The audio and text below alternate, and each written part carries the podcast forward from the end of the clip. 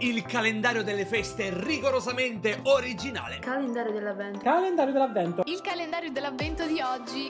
Il calendarium dell'avvento. Scopri cosa si nasconde dietro le caselle del calendario dell'avvento di Radio Room. Storie, aneddoti e curiosità sul Natale, dal 1 al 25 dicembre, in compagnia degli speaker della radio dell'Università di Macerata.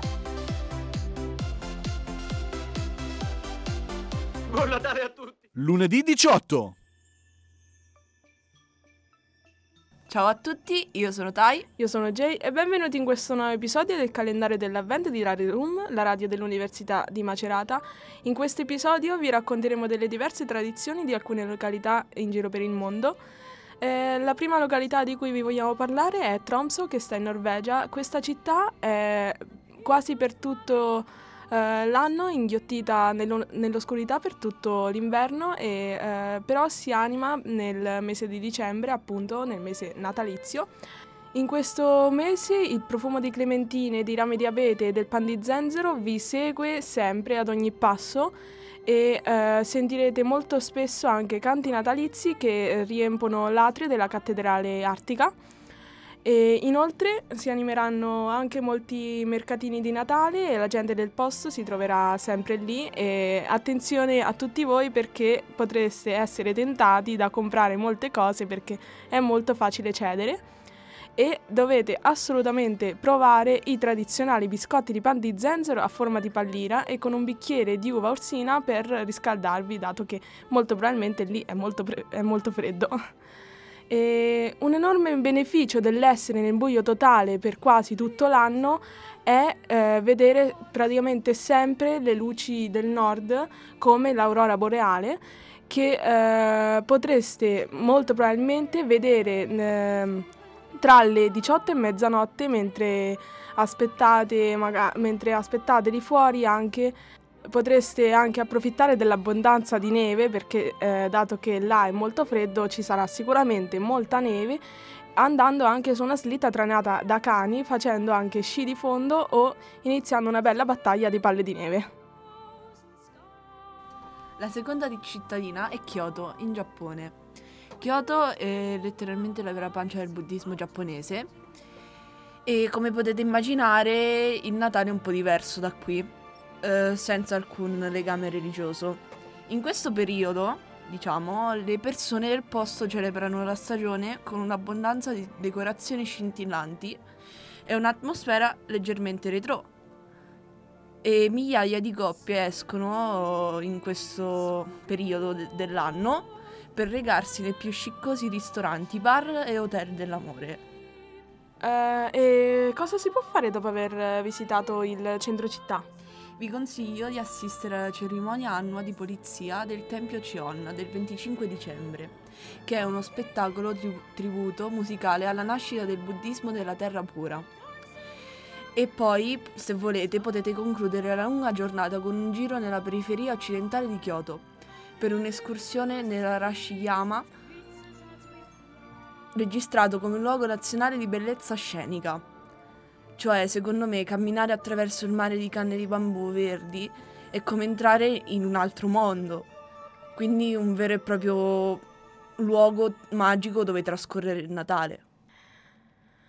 La terza località di cui vi vogliamo parlare è Honolulu nelle Hawaii e se cercate un paradiso natalizio dovete asso- assolutamente andare lì. Eh, Honolulu è lo stato più isolato degli USA e celebra il tradizionale Natale occidentale già dagli inizi del XIX secolo ma con un tocco hawaiano unico.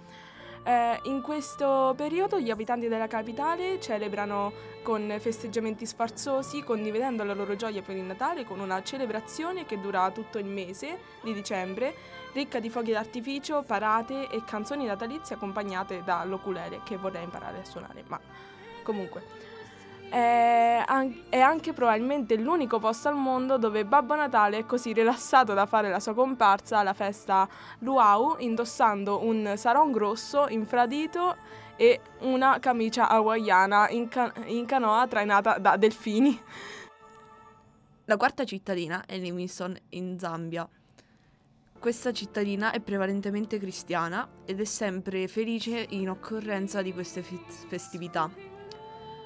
La gente del posto eh, accoglie i turisti a braccia aperte per in- intonare un canto natalizio e guardano sempre una rappresentazione della natività eh, pre- o prendono parte alla distribuzione dei doni della comunità. Ma il miglior regalo di Natale che ci possa concedere è un'escursione al sito del patrimonio mondiale dell'UNESCO, il Parco Nazionale di Moshioa Tunia, proprio fuori dalla città. Il parco ospita una fauna selvatica, la foresta pluviale e le cascate Vittoria, conosciute come il fumo che tuona, che collega la Zambia con lo Zimbabwe. Gli abitanti locali di questa zona sono estremamente orgogliosi di questa rumorosa attrazione nazionale e visto che il numero relativamente basso di turisti in Zambia, potreste facilmente avventurarvi nella foresta pluviale completamente soli, senza le foglie di persone che scattano fotografie in continuazione. Però non dimenticatevi di portarvi la macchina fo- fotografica, dal momento che le cascate Vittoria sono conosciute per formare uno degli arcobaleni lunari o arcobaleni bianchi tra i più impressionanti al mondo. La gamma caleidoscopica di colori sarà una visione che meriterà certamente di essere immortalata. Abbiamo visto un sacco di città, molto, molto belle, alcune un po' strane, però vabbè. E, però sono curioso di una cosa e vorrei sapere come passi tu il Natale, dai. Allora, io essendo rumeno, eh, per esempio, molte cose non le faccio come qui in Italia, ok? Per esempio, l'albero lo faccio la vigilia di Natale, la notte della vigilia di Natale. Ci sta nonno Nicola, adesso non mi ricordo bene il giorno, però prima di Natale che ci mettiamo le scarpe fuori dalla porta e ci porta di notte le caramelle che ci mette nelle scarpe. Ma dopo non puzzano. No, non puzzano, Jay. Domanda... Era una domanda. Però maggiormente nelle festività in Romania si portano sempre i mandarini. Cioè, mio papà mi raccontava ogni volta che quando la notte, che ne so, della vigilia di Natale si aspettava, aspettava sempre sveglio per avere questi mandarini, visto che lui era povero e non aveva la possibilità di mangiarli. Mm. Invece tu, Jay? C'è poco da dire su di me, essendo italiano, però... eh, allora, innanzitutto mm, l'albero di Natale a casa mia lo iniziamo a fare una settimana prima di Natale che poi dopo lasceremo per praticamente tutto l'anno perché nessuno ha voglia di disfarlo, eh, però quindi vabbè, starà lì a mettere polvere, però vabbè, e accanto ci mettiamo un mini presepe con eh, Gesù Bambino, Gesù Bambino però ovviamente lo mettiamo il, gio- il giorno di Natale perché eh, il giorno di Natale è il giorno in cui appunto nasce Gesù e la maggior parte delle volte quando possiamo, se non nevica e se il tempo appunto eh, ce lo permette, andiamo da nostra nonna che sta in Umbria. E una piccola tradizione umbra che è anche conos- eh, si fa in quasi tutta Italia, è vero, però eh, è principalmente umbra, è fare la torta di Pasqua che non è una torta dolce, ma è appunto una torta salata eh, fatta con formaggio, eh, pepe o comunque è molto saporita con pecorino, è mol- un pochino difficile da fare perché ci vuole molta forza durante il procedimento perché una volta, un paio di volte l'ho fatta, mi è pure venuta bene, però per farla formale la devi sbattere molte volte sul piano e quindi mm, mi sono fatto i muscoli, almeno quello, non faccio palestra quindi ehm, con quello faccio i muscoli. In Romania, per esempio, si mangiano nelle festività um, le sarmale, che sarebbero questi involtini di carne macinata con dentro delle verdure e si mangiano con uh, la panna rumena, che è molto molto salata, ma con le sarmale che sono un pochetto più dolci fanno una bomba, letteralmente una bomba.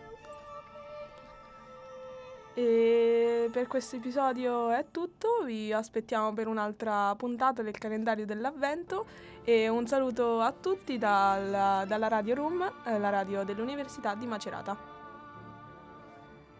e buon Natale a tutti.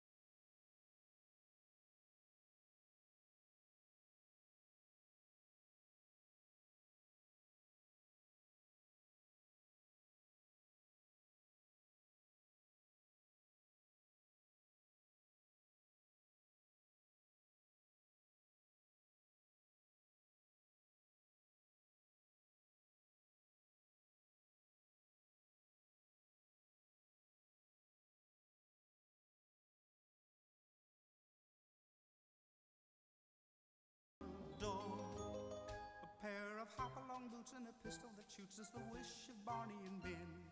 Dazzle will talk and we'll go for a walk is the hope of Janice and Jen. And Mom and Dad can hardly wait for school to start again. It's beginning to look a lot like Christmas everywhere you go.